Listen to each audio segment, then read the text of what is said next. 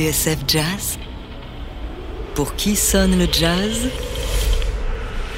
David Copéran. Aujourd'hui, le déjeuner sur l'herbe de jazz et de peinture. Deux hommes et deux femmes pique-niquent au milieu d'un bois. Une nature broussailleuse, des arbres aux feuillages abondants, et derrière, un petit ruisseau baignant dans un rayon de lumière. Une barque s'y est échouée. Près d'elle, l'une des deux femmes, légèrement vêtue, semble improviser une toilette. Au premier plan, deux hommes en veste noire profitent d'un moment de détente. Devant eux, un reste de pain et un panier de fruits renversés sur une couverture légèrement froissée. Scène bucolique, si ce n'est que la femme assise au premier plan et qui nous dévisage d'un air tranquille à la limite de l'aplomb, eh bien cette femme est entièrement nue. Vous avez peut-être reconnu Le déjeuner sur l'herbe d'Édouard Manet, une œuvre qui fait scandale à Paris en 1863, où elle échoue au Salon des Refusés, organisé en marge du Salon de peinture et de sculpture. Ami du peintre, il épousera l'une des deux modèles, celle qu'on voit en arrière-plan. Émile Zola se fend d'une longue lettre pour défendre la toile. En gros, vous ne voyez qu'un nu, là où en réalité il s'agit seulement d'un petit coin de nature rendu avec une simplicité si juste. Circulez, il y a rien à voir ce déjeuner sur l'herbe, en tout cas, va suffisamment marquer l'histoire de la peinture pour qu'un certain Pablo Picasso en donne sa version un siècle plus tard, en 1960. Alors vous allez me dire, tout ceci est très bien, mais quel rapport avec le jazz? Eh bien, figurez-vous qu'en 1969, un curieux objet fait son apparition dans les bacs des disquaires. Sur la pochette, deux hommes en costume et deux femmes, dont l'une au premier plan est entièrement nue. Paysage champêtre, un petit bois en arrière-plan, le panier de fruits renversé sur une nappe de pique-nique, tout y est. L'album est celui du New Jazz Orchestra, son titre Le déjeuner sur l'herbe.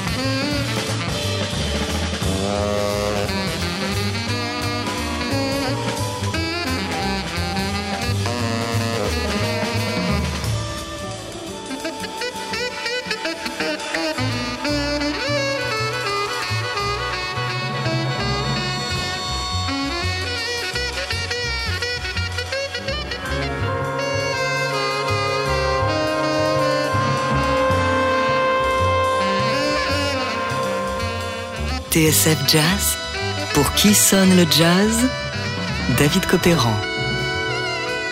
Aujourd'hui, le déjeuner sur l'herbe du New Jazz Orchestra.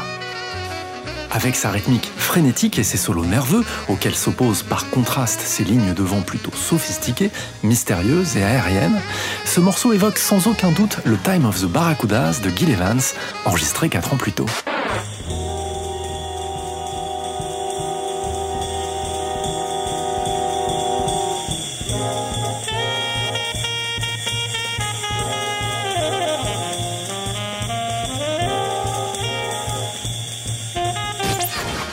Autre point commun entre les deux morceaux, l'absence de piano et un certain regard tourné vers le monde de la musique sérieuse.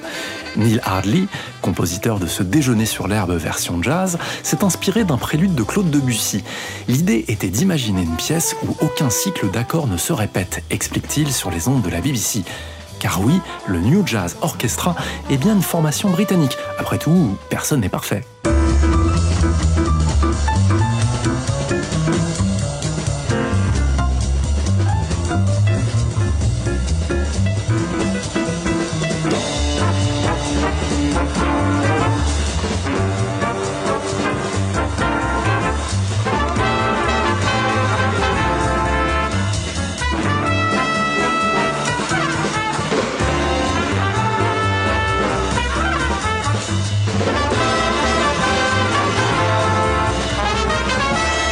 Comme souvent en Angleterre, l'histoire du New Jazz Orchestra commence dans un pub, autour d'une pinte.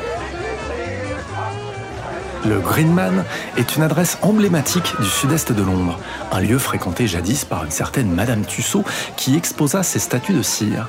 C'est là, en discutant avec un habitué, que le saxophoniste Clive Burrows a l'idée de former un orchestre qui réunirait les jeunes pousses du jazz britannique. Nous sommes en 1963 et le New Jazz Orchestra est né une dizaine d'années, s'y succéderont des musiciens talentueux, des noms que l'histoire du jazz retiendra plus ou moins. Parmi eux, le trompettiste Ian Carr, le tromboniste Michael Gibbs, la flûtiste Barbara Thompson, le contrebassiste Jack Bruce et le batteur John Eisman.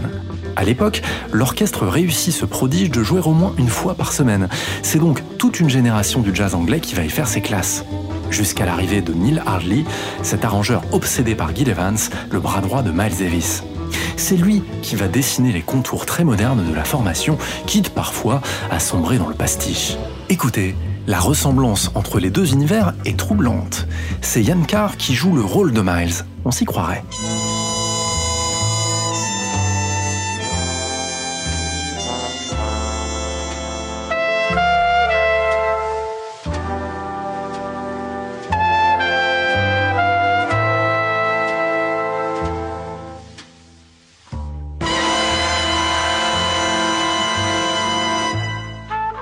Sous la direction de Neil Hardley, le New Jazz Orchestra va évoluer jusqu'en 1971 et c'est donc en 1968 qu'il enregistrera le Déjeuner sur l'herbe. Et plus que la toile de Manet, c'est son adaptation par Picasso qui inspirera le geste musical.